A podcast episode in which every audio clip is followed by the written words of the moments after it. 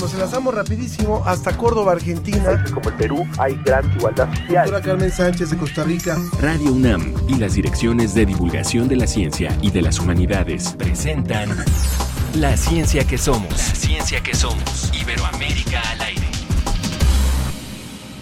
Si la dejan bailar, tremendo lío para qué mirar. Si la dejan bailar, para qué mirar.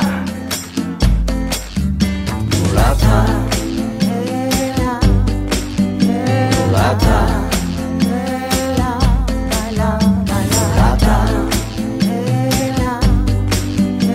Mulata. Beso de ella es como una nube que sube, que sube. Poca gente que vive, que sueña y que ríe, pero hay que encontrarla. Muy buenos días. Me da muchísimo gusto darle la bienvenida a esta emisión de La Ciencia que Somos. Soy Ángel Figueroa y estamos escuchando a Raúl Paz, compositor, director y productor cubano reconocido por revolucionar la estética clásica de la nueva canción cubana. Vamos a escuchar un poquito más de Raúl Paz. Si la dejan bailar, tremendo lío para qué mirar.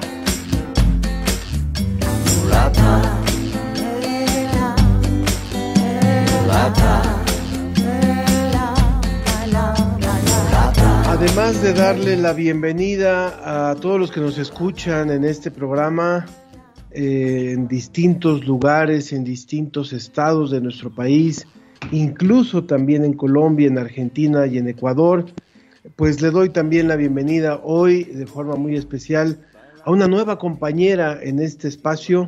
Ella es Ana Cristina Olvera, es subdirectora de información de la Dirección General de Divulgación de la Ciencia de la UNAM y es comu- comunicadora de la ciencia desde hace 11 años, pero desde ahora tam- también va a acompañarme en la conducción de, esta, de este programa. Ana Cristina, es un placer darte la bienvenida, bienvenida a este equipo también. Ángel, el placer es todo mío, por supuesto, de unirme a la conducción de La Ciencia que Somos, en un programa que, bueno, tiene una audiencia y una consolidación magnífica en donde, pues, se abordan los temas de ciencia más variados y, pues, que estando contigo es un verdadero placer y me da muchísimo gusto saludar a toda la audiencia. Y, bueno, pues, ¿qué tenemos preparado para hoy, Ángel? Adelante.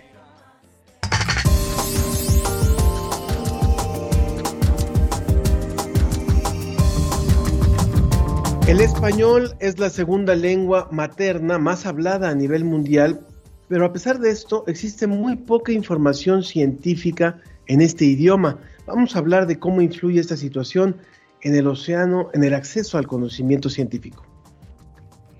Y le gusta la historia, a partir de agosto el portal de Ciencia UNAM ofrecerá contenido especial sobre la conmemoración de los 500 años de la caída de México Tenochtitlan, la gran ciudad del Imperio Mexica. En exclusiva tendremos al doctor José Sarucán para hablarnos de la importancia de conocer la naturaleza y su biodiversidad, así como el papel que juega la Conavio. Y la UNAM está impulsando una aceleradora de negocios biotecnológicos en Pachuca, Hidalgo. Vamos a conocer esta iniciativa para transferir la ciencia básica al sector social, privado y gubernamental e impulsar el desarrollo de medicinas, fármacos, terapias y vacunas. Como siempre, los invitamos a que formen parte de este programa. Los invitamos también a que se sumen a través de las redes sociales, en Facebook, La Ciencia que Somos, en Twitter, arroba Ciencia que Somos. Y quiero aprovechar rápidamente, antes de empezar con los temas del día de hoy, para agradecerle a quienes nos escribieron durante los, las tres semanas que estuvimos de vacaciones. Lo anunciamos antes de irnos, por supuesto, de vacaciones y les dijimos que estaríamos eh, con algunos programas grabados. Pero por supuesto que queremos leer rápidamente algunos de los mensajes que nos hicieron favor de llegar. Andrea Smart, saludos a la ciencia que somos, siempre los escucho, aunque no escriba por falta de tiempo, me encanta su programa, son mensajes que recibimos por Twitter. Gaby Frank, entiendo el gran esfuerzo que hacen, pero es muy poco tiempo para este programa Ojalá le devuelvan las dos horas, por lo menos un abrazo. Nunca tuvimos dos horas, teníamos hora y media, pero, pero a lo mejor se les hacían como dos. Pero estamos contentos y bueno, tratamos de ajustarnos a los tiempos, por supuesto. Armando Cruz dice: Buen día, ojalá sugiriera libros, películas y documentales sobre ciencia y ciencia ficción para quienes no somos científicos y que nos ayuden a comprender temas como el cambio climático o el comportamiento de los virus como el del COVID. Saludo. Y también Cristian Araiza eh, preguntaba también sobre la recomendación de la OMS con respecto a la carne de seis productos animales. Bueno, era sobre uno de los temas que habló eh, José Pichel en alguna de las colaboraciones. Por supuesto que esto que nos están diciendo, como, como eso de José Pichel, y también las sugerencias que nos piden sobre libros documentales, la vamos a dar la próxima semana, lo vamos a atender por supuesto. Armando Cruz también creo que es importante seguir dando información sobre el coronavirus, pues la enfermedad amenaza con una tercera ola a México. Un saludo. No sé si quieres leer, por favor, los otros, Ana Cristina. Sí, así es, eh, querido Ángel. También tenemos comentarios en Facebook. Ahí nos dicen excelente programa y nos piden que demos el nombre de la, cantante puertorriqueña que presentaron en el programa. Bueno, seguramente fue una de, de los programas. No sé si tú te acuerdas. Fue hace dos semanas, ahorita se los vamos a decir. Juan Salazar Chávez dice saludos y felicidades por parte de nuestro grupo Todos a la Montaña, reforestando la Sierra de Guadalupe, Cuautepec, Ciudad de México. Qué importante esta labor que se lleva a cabo por parte de este grupo. Muchas gracias por escucharnos. Luego está Marcela Boyd, Dice, hipertensión, importante estar eh, informando de algo tan peligroso. Así es, mucha gente padece hipertensión en nuestro país, ya que tenemos altos índices de obesidad. Y tenemos finalmente a Sami Alvarado Restrepo, que dice, la tecnología ha creado algo que pudiera limpiar los ríos de tanta basura. Pues sí, hay varios varios eh, inventos, ¿no, Ángel?, que se han generado tecnológicamente para empezar a limpiar los ríos y lagos. Muy bien, después leeremos otros de los comentarios, pero vamos a aprovechar, vamos a aprovechar por supuesto esta primera participación en la que tú ya estás con nosotros, Ana Cristina, para hablar de este tema que planteábamos al principio del programa, que tiene que ver con la ciencia en español, no solamente la comunicación de la ciencia en español, creo que son cosas que van muy aparejadas, finalmente el idioma que se ha establecido casi como universal para la ciencia, o no casi, sino universal para la ciencia es el inglés, y el gran problema es que la ciencia que se produce en otros idiomas, como es el español, no es leído por los investigadores eh, que no hablan el español. Se pareciera que predomina solamente la ciencia que se hace en inglés. Y también la comunicación de la ciencia, y es un tema que a ti te ha inquietado siempre. Háblanos un poquito, por favor, de esto y por qué la importancia de hacer divulgación científica en español, sobre todo en un programa como estamos comentando ahora, que llega a varias partes de Iberoamérica. Así es, Ángel, es, importantísimo. Nosotros lo sabemos porque hacemos divulgación de la ciencia, hacemos periodismo científico en español para toda Iberoamérica, donde sabemos que hay pues una gran cantidad de países que hablamos español. Y es que somos más de 580 millones de personas las que hablamos español en todo el mundo, es decir, el 7.6% de la población mundial.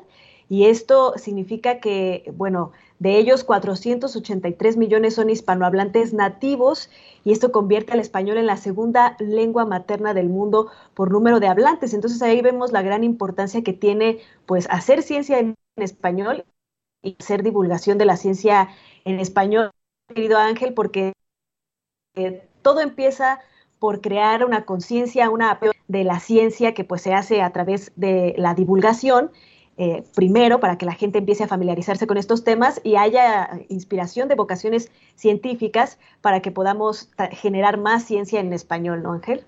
Creo que en ese sentido, incluso también la misma España ha sido un promotor importante de hacer esta labor de apertura de, la comunicación de la ciencia en nuestra lengua.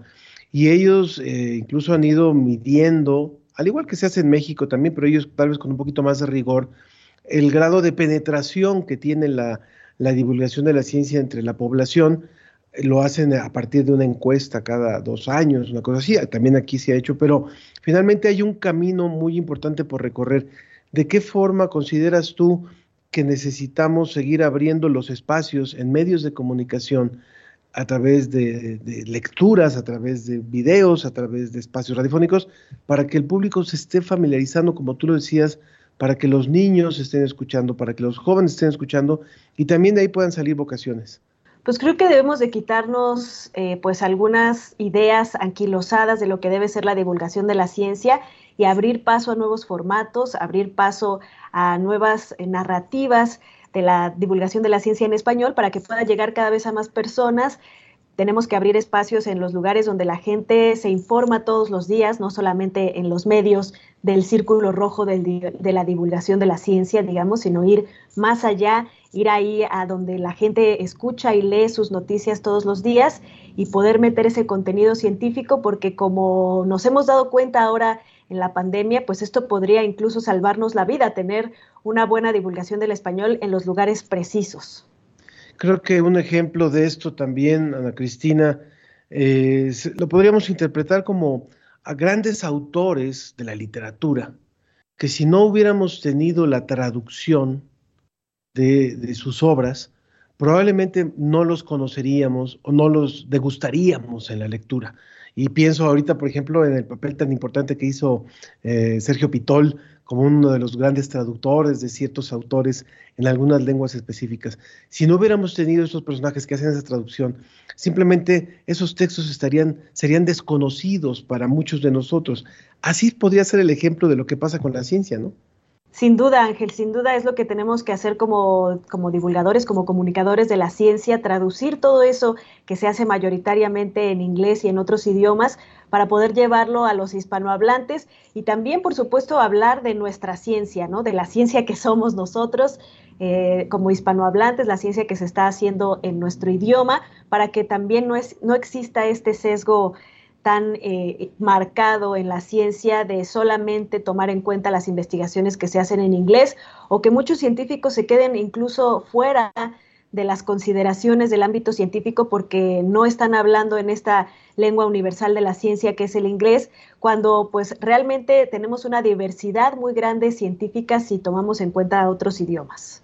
Muy bien, pues este es un tema en el que haremos mucha insistencia, en el que seguiremos, por supuesto, y a partir de este espacio y a partir de, todo lo que hacemos de forma coordinada entre divulgación de la ciencia y divulgación de las humanidades, el llevar este conocimiento en español para una cada vez mayor cantidad de públicos. Vamos a seguir con esto, Ana Cristina, y qué bueno, qué bueno que ya estás incorporada en este equipo. Esta es parte de lo que vamos a estar tratando en estas emisiones de la ciencia que somos. Vámonos con nuestro entrevistado que tenemos ya. La ciencia que somos, la ciencia que somos. Entrevista.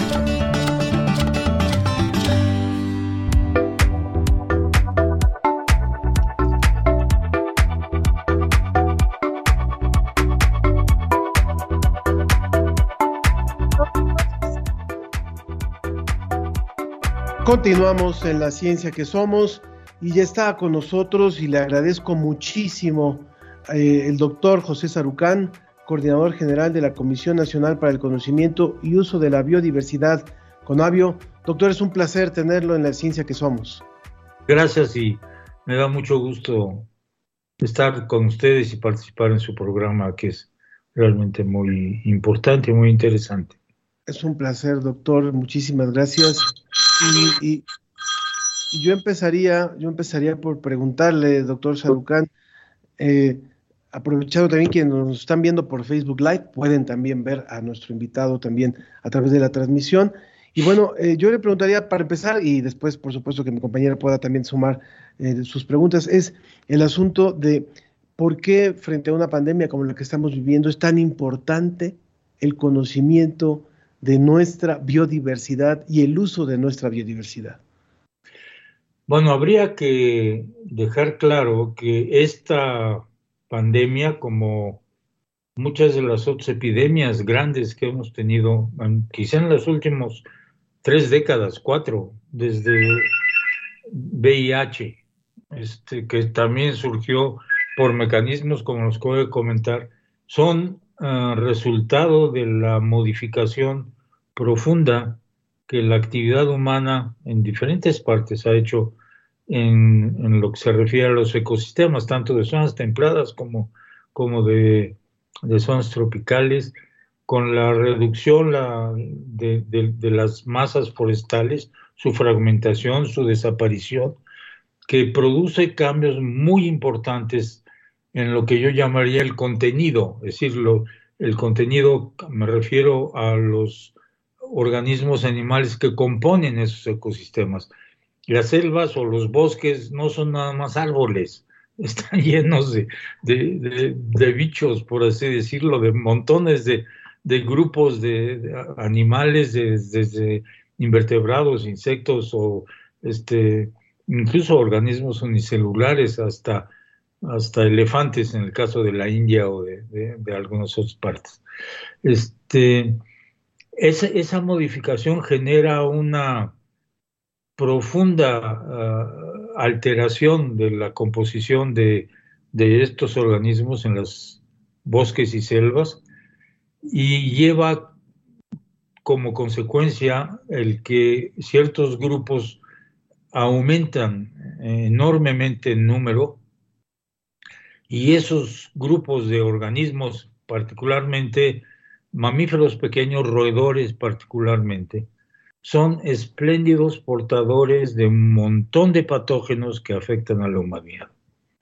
Un buen ejemplo antiguo, antiguo, tan antiguo como la Edad Media, fue la peste, la peste bubónica, que surgía de la disminución de los bosques templados de Europa, porque pues, tenían que cortar madera para construir sus casas, para cocinar, para calentarse, etcétera y esto iba disminuyendo las áreas boscosas y los iba acercando a esos fragmentos que quedaban, donde aumentaban enormemente las ratas.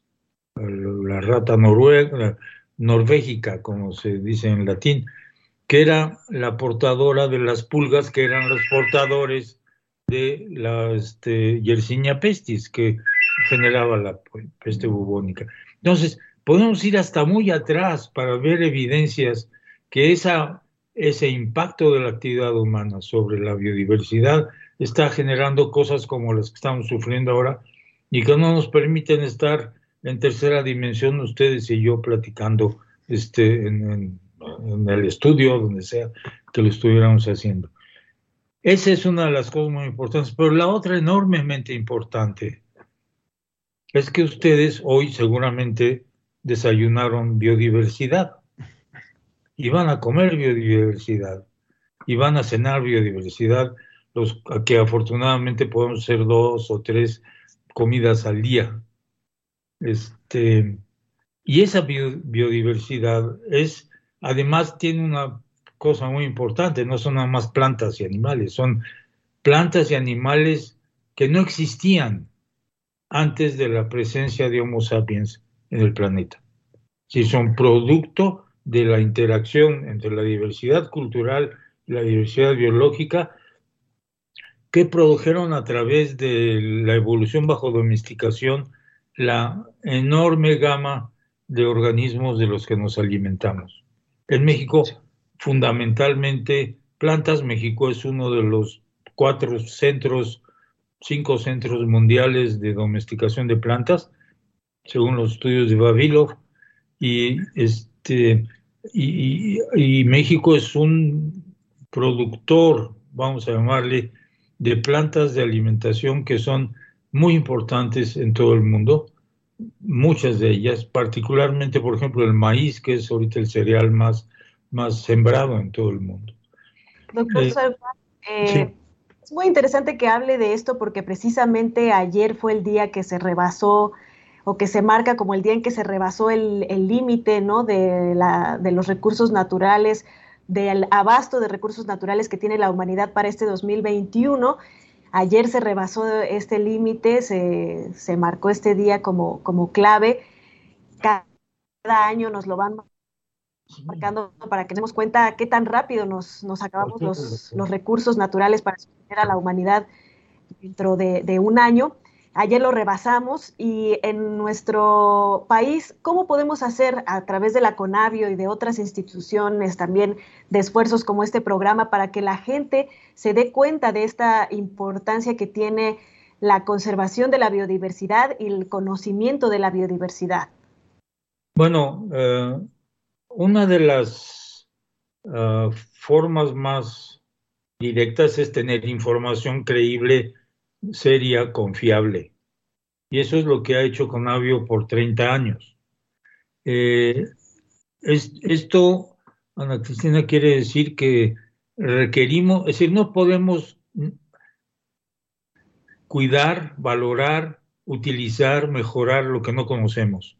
Entonces, el primer paso es tener un conocimiento sólido, confiable, como el que se ha producido, para hacerlo accesible a, todas las personas. Y cuando digo todas las personas, estoy hablando desde niños de primaria hasta el presidente de la República, si tuviera interés en estas cosas. Este, y eso requiere no solamente tener esa información, sino hacer una cosa especial que tenía que ver con la cuestión de la difusión de la, de la ciencia de la que estaban hablando ustedes hace un momento. Es traducir esa información que en principio es una información, voy a llamar académica, técnica, a un lenguaje que sea accesible y comprensible por la, por, la población en sus diferentes niveles. ¿No? En algunos casos de manera muy importante, en otros casos quizá no, no tanto, simplemente hacer una cosa que sea racional, accesible, eh, sensata, que, que tenga lógica, etcétera. Y esto es lo que se ha hecho en Conavio. Tenemos realmente en los últimos 12 años, 10, 12 años, un esfuerzo muy grande en, en hacer esa traducción a la sociedad de la información, ponerlo en un lenguaje muy llano, muy atractivo, con elementos que llamen la atención, usando pues todos los medios nuevos tecnológicos que tenemos de este de videos y de animaciones y toda una serie de cosas para, para que la gente los pueda entender, particularmente los chicos. El segundo número de gente que eh, entra a la página de Conavio son niños. Son los segundos usuarios más importantes y tenemos alrededor de 85 mil visitantes diarios en promedio de esa página, lo cual realmente habla un poco de, la, de, que esto puede ser muy importante. Y el otro punto muy, muy notable, yo creo, Ana Cristina, es que eh, yo hace tiempo en alguna de las reuniones de Somedicit comenté que ciertamente habíamos avanzado en México en la cuestión de, la, de tener difusores de la ciencia que hablasen con la gente de esto, pero lo que ahora necesitábamos es primero esa traducción, y segundo, no nada más comunicar ciencia a la gente, sino traer a la gente a hacer ciencia, a hacer ciencia, quiere decir a contribuir al desarrollo de la ciencia entendiendo qué es lo que están haciendo. Y esto es lo de ciencia ciudadana que se ha estado este, propiciando enormemente en Conavio. No es el único lugar y tampoco lo inventamos nosotros. La ciencia ciudadana se hace desde un siglo, un siglo y medio, no sé hace cuánto, y los primeros científicos ciudadanos que yo puedo recordar, a lo mejor ha habido otros, pero son los este, astrónomos amateurs que trabajaban, trabajan en montones de países por su cuenta, con sus telescopios, este, haciéndole de vigilantes del espacio para encontrar objetos este, que se están acercando peligrosamente, que los astrónomos profesionales, bueno, están metidos en otras cosas, no, no se darían abasto para poder hacer eso. Es un ejército de observadores que están, no están avanzando la astronomía como tal, con, con nuevos adelantos de las composiciones de los planetas de lejos, sino están generando información que es enormemente importante para poder tomar este, decisiones de, de, emergencia en estos casos. ¿no? Este, esto yo creo que es una de las maneras de hacerlo. Nosotros le hemos llamado naturalista simplemente porque el trabajo que se hacía de los naturalistas es lo que la gente puede hacer ahora sin tener que matar organismos, disecarlos, mandarlos, sino con una foto, con una foto de un teléfono inteligente que pone la georreferencia, la fecha, y es como si se hubiera hecho una colección de un organismo si la foto es buena y se puede identificar a la especie.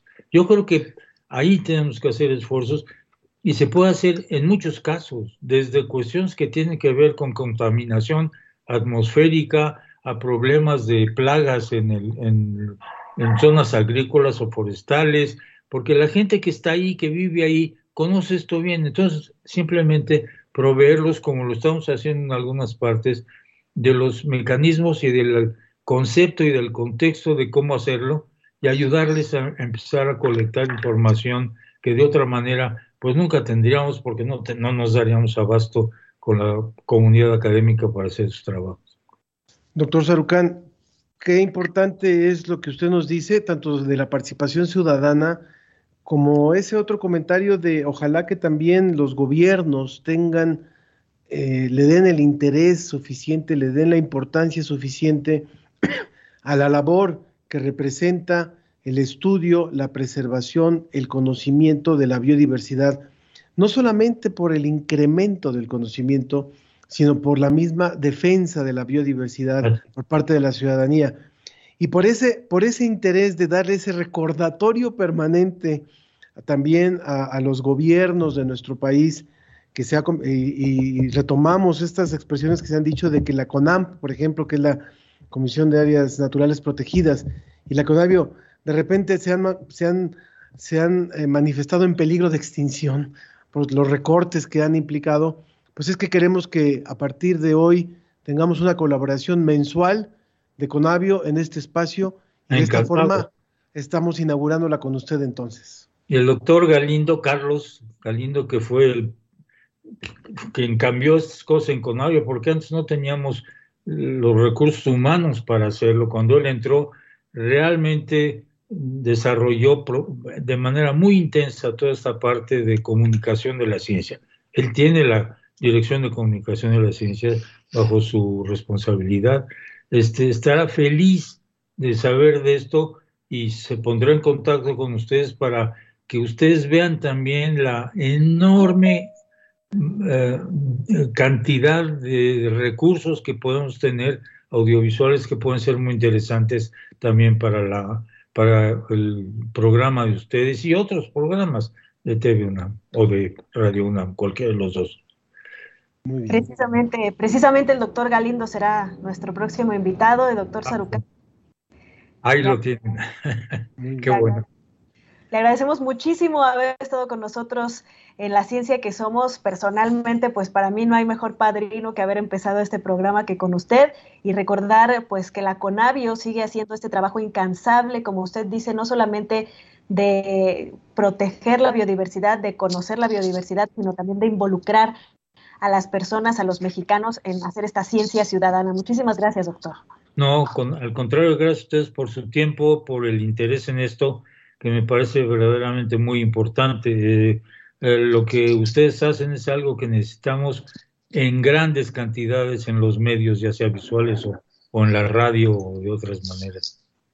Sigamos unando esfuerzos, doctor Sarucán, quien además de ser el coordinador de Conavio, pues extractor de nuestra máxima casa de estudios, un placer. Alguna vez por ahí nos vimos en el décimo piso hace algunos años y hoy nos vemos a través de esas plataformas. Le mando un abrazo. Gracias, qué amables, que estén bien y mucho éxito. Un fuerte abrazo, doctor. Ciencia y tecnología desde el portal Ciencia UNAM.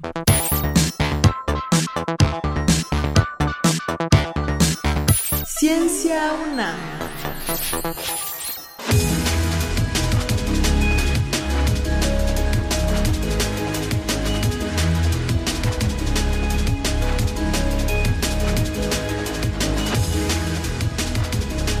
Ana Cristina, eh, ¿qué tenemos preparado del portal Ciencia UNAM, de este portal que invitamos al público a que visite ciencia.unam.mx?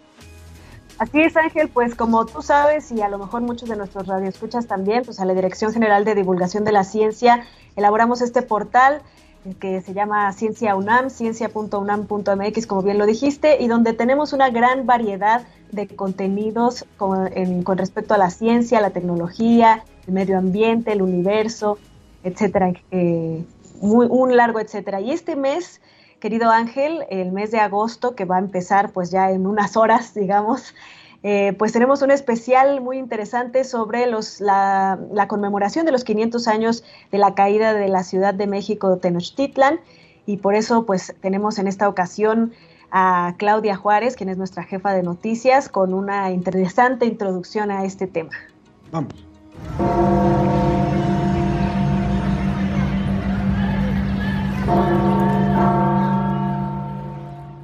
La Ciudad de México es una de las urbes más grandes del mundo. Aquí viven y transitan millones de personas cada día. Debajo de lo que hoy es la zona centro, permanece su antecesora, la ciudad de los mexicas, México Tenochtitlán. El 13 de agosto de 1521 es una fecha importante en su historia. Ese día el ejército de Hernán Cortés y sus aliados lograrían la detención de Cuauhtémoc. Tras la captura del Tlatuani, todas las tropas aztecas fueron vencidas. A partir de ese momento termina el poder mexica en la cuenca de México y será el comienzo de un nuevo orden instaurado por los vencedores.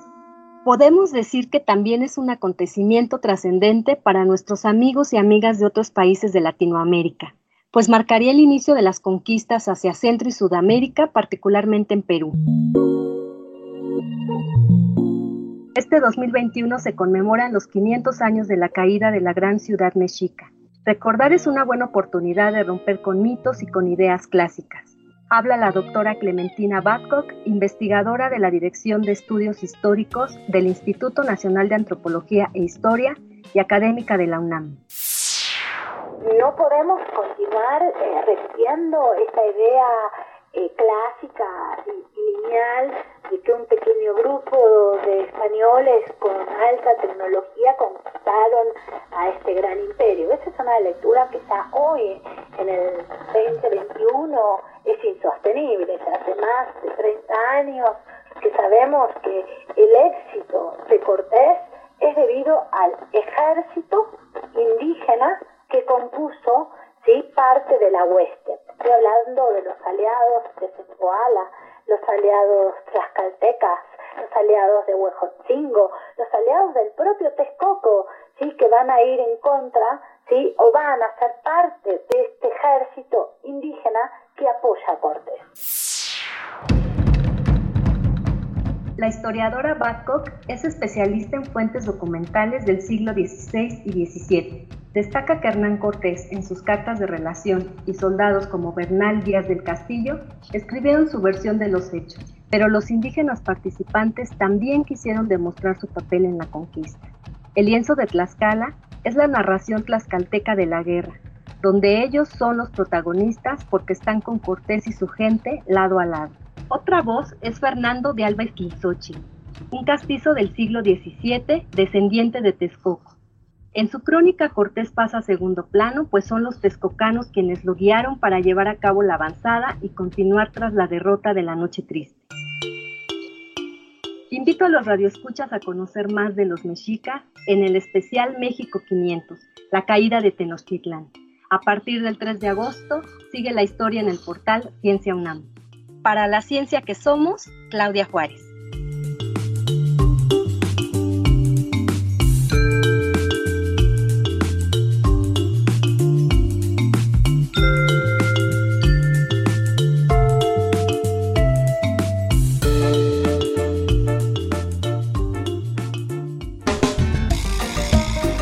La ciencia y sus respuestas están sobre la mesa.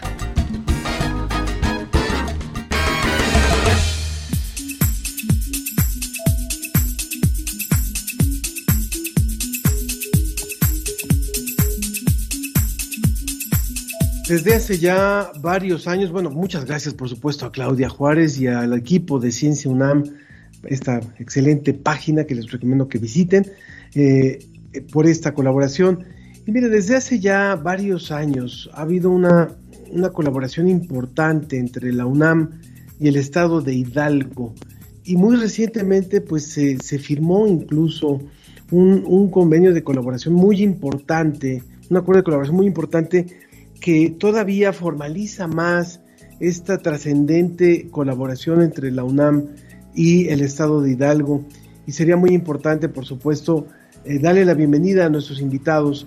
Está con nosotros hoy la doctora Laura Palomares, ella es ingeniera bioquímica por el TEC de Monterrey y doctora en ciencias por la UNAM y es directora del Instituto de Biotecnología de la UNAM. Muchísimas gracias, doctora, por estar aquí con nosotros. Gracias, muy buenos días. Está también con nosotros el doctor William Lee. Él es coordinador de la investigación científica de la UNAM. William, ¿cómo estás? Bienvenido a este espacio. Muy buenos días, qué gusto. Muy buenos días.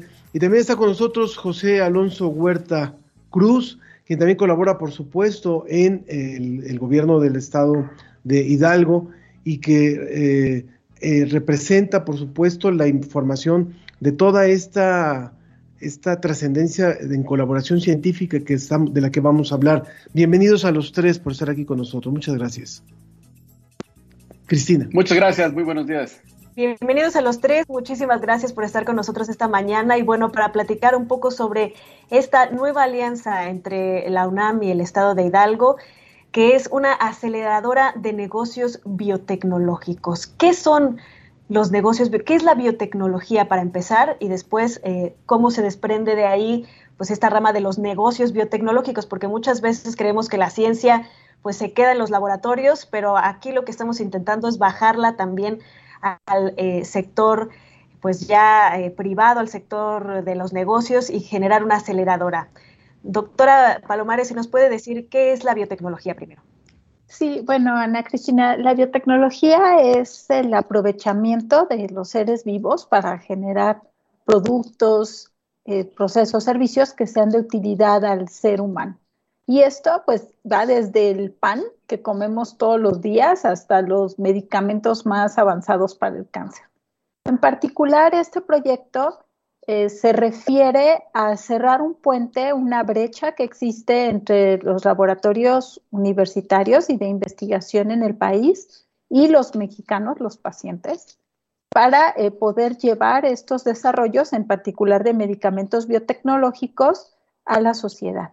Y esto se va a lograr, este, nombre un poco tal vez, eh, em, no sé, vago, pero básicamente en lo que consiste este proyecto es en contar con una planta piloto en México que permita fabricar material de alta calidad que pueda ser utilizado para pruebas clínicas en humanos. Gracias, doctora. Eh, eh, William, antes de escuchar eh, también al, maestro Alonso Huerta, quien además es presidente de la Red Nacional de Consejos y Organismos de Televisión de Ciencia y Tecnología, antes la RENACECIT. La RENACECIT. también, William, esto, esta colaboración de la que hoy estamos hablando, de esta aceleradora, no, no es un elemento nuevo en, esta, en este trabajo conjunto entre Hidalgo y la UNAM Quisiera, por favor, que nos dieras el contexto en el que se da y también cómo un laboratorio nacional va a tener esta, esta eh, puerta, este espacio concretamente en un estado como es el estado de Hidalgo. Sí, bueno, yo este, empezaría diciendo que efectivamente esto está en un, en un contexto más amplio. La UNAM ha venido colaborando con el gobierno del estado de Hidalgo ya durante varios años, yo creo que de manera muy exitosa. El gobierno del estado ha tenido muy claro que es importante impulsar el desarrollo científico y tecnológico y la educación superior. Este, y, el único requisito, me parece, que ha puesto por delante es que los proyectos sean interesantes y de calidad y que sean viables, ¿no?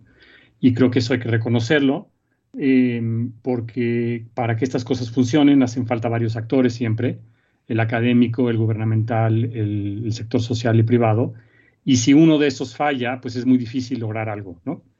Eh, en, nuestro país yo creo que no es eh, con suficiente frecuencia que se dan estas voluntades a nivel político y me parece que vale la pena reconocer el trabajo que ha hecho el, gobernador de Hidalgo, eh, porque la UNAM siempre está lista para hacer este, más, proyectos, ¿no? Pero nos da mucho gusto tener esta, esta colaboración y se ha concretado, por ejemplo, em, en la presencia y la construcción de un centro alterno de monitoreo del Servicio Sismológico Nacional, que está a cargo del Instituto de Geofísica desde hace muchísimos años, para tener mayor redundancia, mayor impacto y mayor este, certeza en, el manejo de los datos, porque finalmente es un servicio de protección civil. ¿no? Eh, ese está prácticamente terminado en su primera etapa y esperamos próximamente inaugurarlo. Está en, un lugar que se llama Pachuca, Ciudad del Conocimiento, allá en, eh, cerca, al, ladito de, Pachuca, ¿no? Em, tenemos, como seguramente ustedes saben, eh, presencia en el, geoparque UNESCO de la comarca minera, ¿no? donde hay, pues, un geoparque siempre es una cosa multidisciplinaria, multiinstitucional, donde hace falta sector académico, sector gubernamental también eh, y participación social. Y ahí también estamos participando con diferentes académicos y entidades de, la universidad, en particular también geofísica, ciencias de la atmósfera eh, y varios otros, ¿no?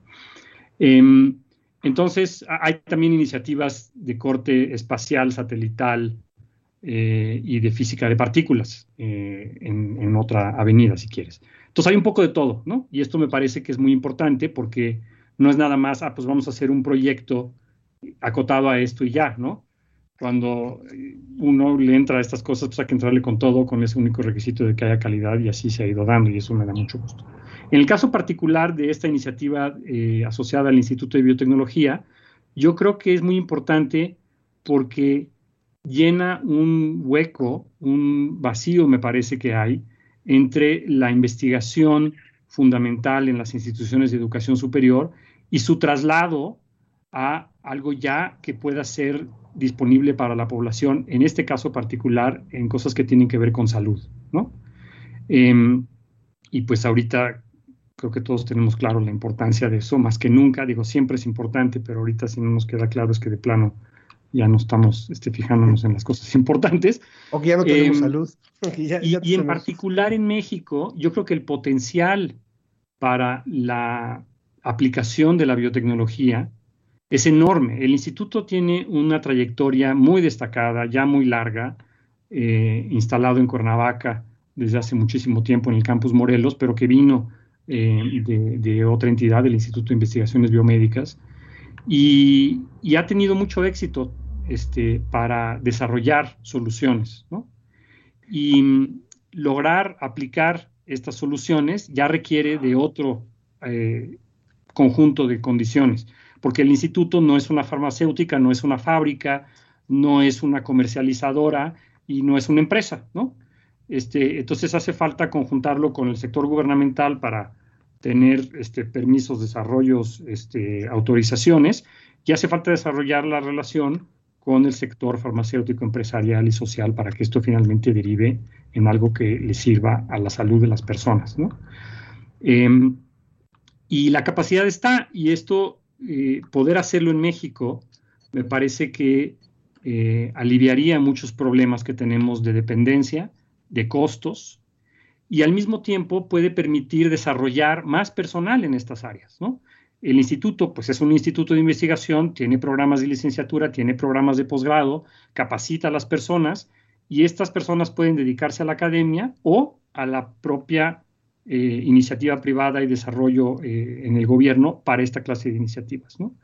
El laboratorio nacional que está en el IBT dedicado a esto, pues el objetivo en este proyecto es que un poco se traslade la actividad allá y eh, sea el detonador de este, de, este proyecto. ¿no? Entonces, un poco el contexto, eh, y creo que sí es importante eh, la participación aquí de todos los actores, em, y me da gusto que se pueda dar así. pasaron ahorita una imagen de la firma del convenio del señor rector con el gobernador, que fue hace, hace unas pocas semanas, y bueno, pues para adelante, ¿no? Claro.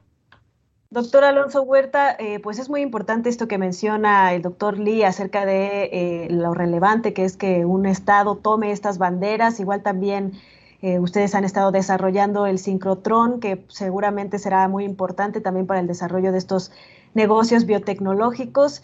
Yo quisiera preguntarle que, o más bien pedirle que ahondara más en cuál es la visión científica que tiene el Estado de Hidalgo que ustedes han estado siguiendo para, para arropar todos estos proyectos de los que el doctor Lee nos ha platicado hasta el momento. Sí, por supuesto. Eh, creo que, bueno, aquí tanto Laura como, como William han apuntado muy bien la, naturaleza y el alcance del proyecto, pero sí me gustaría dar justamente este contexto de por qué Hidalgo está incursionando en estos temas y desarrollando este tipo de modelos de, colaboración y desarrollo con, la UNAM.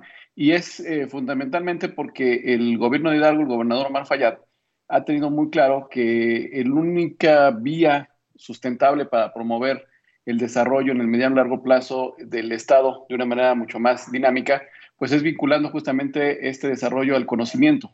Por eso ha instrumentado una política pública muy ambiciosa en materia de impulso a la ciencia y la tecnología e innovación, no como un tema de un sector en particular o de una actividad que hay que apoyar, porque por supuesto hay que hacerlo, sino más bien como una gran herramienta, como un gran medio para resolver los problemas públicos que enfrenta el Estado de Hidalgo y con esto generar oportunidades de desarrollo. Creo que eh, justamente la aceleradora es una muestra clara, como se comentaba ahorita, porque por un lado se atiende una demanda que existe social de contar con productos biotecnológicos, fármacos, vacunas, eh, de manera oportuna, desarrollados en México. Tenemos, por otro lado, el talento, ¿no? los científicos, como, como Laura es buen ejemplo de ello, en este campo de la biotecnología. Y también tenemos industrias que están desarrollando esfuerzos en este sentido. A veces faltan algunos componentes para articular esto en una cadena de valor íntegra, como la tienen en otros eh, países, o un clúster debidamente consolidado. Y justamente esta aceleradora pues viene a llenar ese hueco, generando beneficios en muchas eh, dimensiones, ¿no? Por supuesto, en el científico, en el académico, pero también en la parte empresarial, al permitir que empresas mexicanas puedan desarrollar estos procesos de escalamiento y de validación de sus productos en el país de una manera más rápida, de una manera más económica, y con eso dinamizar pues e, ese, ese, ese sector tan importante para el desarrollo económico y por supuesto para el desarrollo social y la salud pública de los mexicanos. Y por otro lado, pues también eh, se genera una serie de externalidades eh, positivas eh, al generar un polo de atracción para empresas de este sector, que se vincula justamente con una estrategia que tiene el gobierno de Hidalgo de consolidar todo un clúster biotecnológico, farmacéutico en esa área de innovación que es la ciudad del conocimiento y eh, que, bueno, pues vienen justamente a ser eh, componentes muy, muy, importantes para promover este desarrollo, la creación de empresas de base tecnológica. Entonces, fundamentalmente la visión que tiene Hidalgo es eh, promover su desarrollo a partir del conocimiento de la ciencia y la tecnología. Por eso hay todo un esfuerzo de planeación prospectiva de, largo plazo, en donde, por supuesto, si uno piensa en, en décadas y no en sexenios, pues tiene que poner a la ciencia y la tecnología en un lugar prioritario y por eso es que estamos desarrollando proyectos en un ámbito muy amplio. Eh, en, como lo citaba William, tan solo con UNAM estamos desarrollando actividades en muchos eh, sectores, pero bueno, pues básicamente esa es el, la visión que tiene el gobernador Mar Fayad, el secretario Lamán Carranza de Planeación también ha puesto en el centro del modelo de desarrollo del Estado y los proyectos estratégicos a la ciencia y la tecnología y con eso pues se van consolidando estos efectos benéficos de, por un lado, resolver los problemas que enfrentamos, pero al mismo tiempo desarrollar capacidades que permitan ser fuente de bienestar, pero también de, riqueza, de empleos y de actividad económica sustentable como es la que está vinculada al conocimiento. Gracias, eh, doctor José Alonso Huerta. Recuerden, eh, él es del gobierno del estado de, de, Hidalgo. Recuerden que también está con nosotros la doctora Laura Palomares, directora del Instituto de Biotecnología de la UNAM, el doctor William Lee, coordinador de la investigación científica de la UNAM. Hay comentarios del público y nos quedan unos cuatro minutitos, rápidamente se los leo. En particular, bueno, Sami Alvarado Restrepo Samantha y Nicolás, que son dos niños colombianos que escuchan el programa cada semana. Y Nicolás, por cierto, cumplió años y nos pide que lo felicitemos. Es que le mandamos un saludo desde México. Dice, ¿cómo pueden los niños aprender biotecnología desde casa y en estos tiempos de pandemia que nos recomiendan? Voy a leer rápidamente todos los que llegaron sobre el tema. Edgar Tolentino, es emocionante ver cómo México se transforma de usuario de la ciencia y tecnología a desarrollador. Es una buena noticia, por supuesto, en los tiempos en los que estamos. Alex Franco en Facebook, importante labor del Instituto de Biotecnología en México y su alianza estratégica con el Estado de Hidalgo. Eh, Adelfo Ortega, Hidalgo sigue creando vínculos con importantes instituciones en materia de biotecnología. Eh, la mejor inversión es la que se hace en ciencia y tecnología, dice Bélida Reyes. Son algunos de los comentarios. ¿Qué podríamos decirle a esos niños que nos preguntan sobre cómo aprender biotecnología. Ah, pues muy interesante. Algo que pueden hacer, pues es incluso observar desde sus casas eh, todo lo que está sucediendo en, la, en lo vivo, preguntarse dónde vienen nuestros alimentos, que es en donde la biotecnología tal vez está más cercana a nosotros día a día. Y pues existen una serie de eh, páginas web en Internet en donde hay experimentos desde extraer su propio DNA. La biotecnología moderna está en gran parte basada en, esta eh, situación que sabemos que es que toda nuestra la instrucción para generar un ser humano está contenida en nuestro material genético y de ahí pues han, han surgido muchas cuestiones sobre todo que tienen que ver con biotecnología y medicina y eh, pues esto se hace en varias prácticas que están en internet les, les invito a que las busquen sobre todo extracción de DNA de kiwi es muy interesante y, creo que eso les puede servir para acercarse a la biotecnología. Pues muchas gracias, doctora. Seguro que será muy interesante para las niñas y los niños que nos están escuchando involucrarse con la biotecnología que parece que está solo hecha por eh, científicos de batas blancas, pero en realidad es algo que está cerca de nosotros todos los días. ¿Cómo podemos seguir este proyecto, doctor Lee, doctor eh, Alfonso Huerta, eh, en el futuro? ¿Cómo podemos irlo, irlo siguiendo? Bueno, pues iremos dando anuncios, yo creo. Lo primero va a ser la puesta en marcha de, las instalaciones. El edificio propiamente ya existe y eh, parte del convenio es que el Estado le ceda a la universidad una fracción de este edificio que es bastante grande para instalar. Entonces vamos a mover equipos, vamos a, poner personal y va a iniciar la operación allá iremos dando este anuncio de eso y después seguramente de lo que vaya sucediendo en cuanto al trabajo que se desarrolla ahí, ¿no? No sé si Alonso quiera completar algo.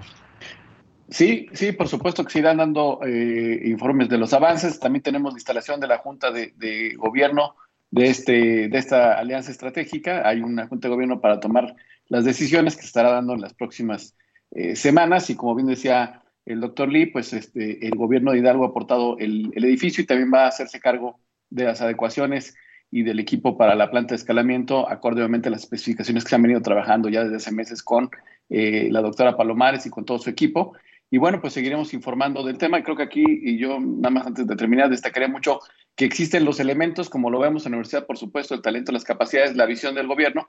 Lo importante es cuando se pueden conjuntar estos esfuerzos. Yo destacaría, por supuesto, la disposición del rector Graue, de todo su equipo y del gobernador Fayad para poder lograr este acuerdo, que esperamos sienta un precedente de otras alianzas y de otros modelos de colaboración entre la academia y el gobierno que tanta falta le hacen a nuestro país. Muchas gracias. Pues eh, en cuanto se pueda, nos invita nuevamente. Ya transmitimos alguna vez el programa desde allá, así es que vamos para allá y reporteamos desde allá todo, todo lo que los avances de este, de este importante acelerador. Muchísimas gracias, eh, por esta colaboración. Muchísimas gracias a la doctora Laura Palomares, directora del Instituto de Biotecnología de la UNAM. William, muchísimas gracias por haber estado con nosotros también, coordinador de la investigación científica. Muchas gracias también. Y doctor Alonso Huerta, también, por supuesto, del, antiguo RECNACECID. Muchísimas gracias por estar con nosotros en esta, en esta transmisión. Enhorabuena por esta colaboración. Y les digo también rápidamente que también eh, eh, uno de los comentarios que llegaron ya antes de despedirlos rápidamente, eh, Rafael Emiliano dice un gran acierto apostar a esta área, el invertir para el Estado en lo científico, educación y salud. Ojalá hubiera más estados que también tuvieran esta visión, que realmente hay que reconocerle muchísimo a Hidalgo. Muchas gracias a nuestros invitados.